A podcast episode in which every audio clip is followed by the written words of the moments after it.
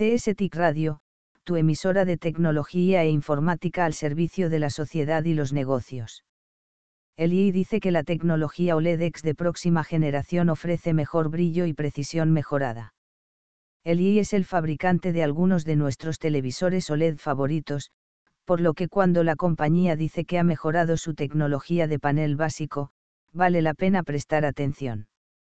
Hoy hizo precisamente eso, con el Display anunciando su tecnología OLED de próxima generación, denominada OLEDX, que, según la compañía, aumentará el brillo hasta en un 30%, aumentará la precisión de la imagen y permitirá biseles más pequeños en los productos terminados.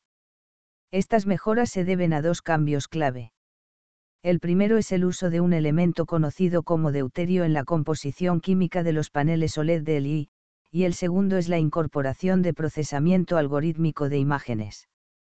El II dice que este último predecirá el uso de cada diodo emisor de luz individual en su televisor en función de sus hábitos de visualización personales para, controlar, con precisión la entrada de energía de la pantalla para expresar con mayor precisión los detalles y colores del contenido del vídeo que se está reproduciendo. Todo esto suena muy bien, pero tendremos que esperar hasta que veamos estos nuevos paneles en persona para juzgar realmente si OLEDX es una mejora significativa o solo un avance incremental con una marca entusiasta.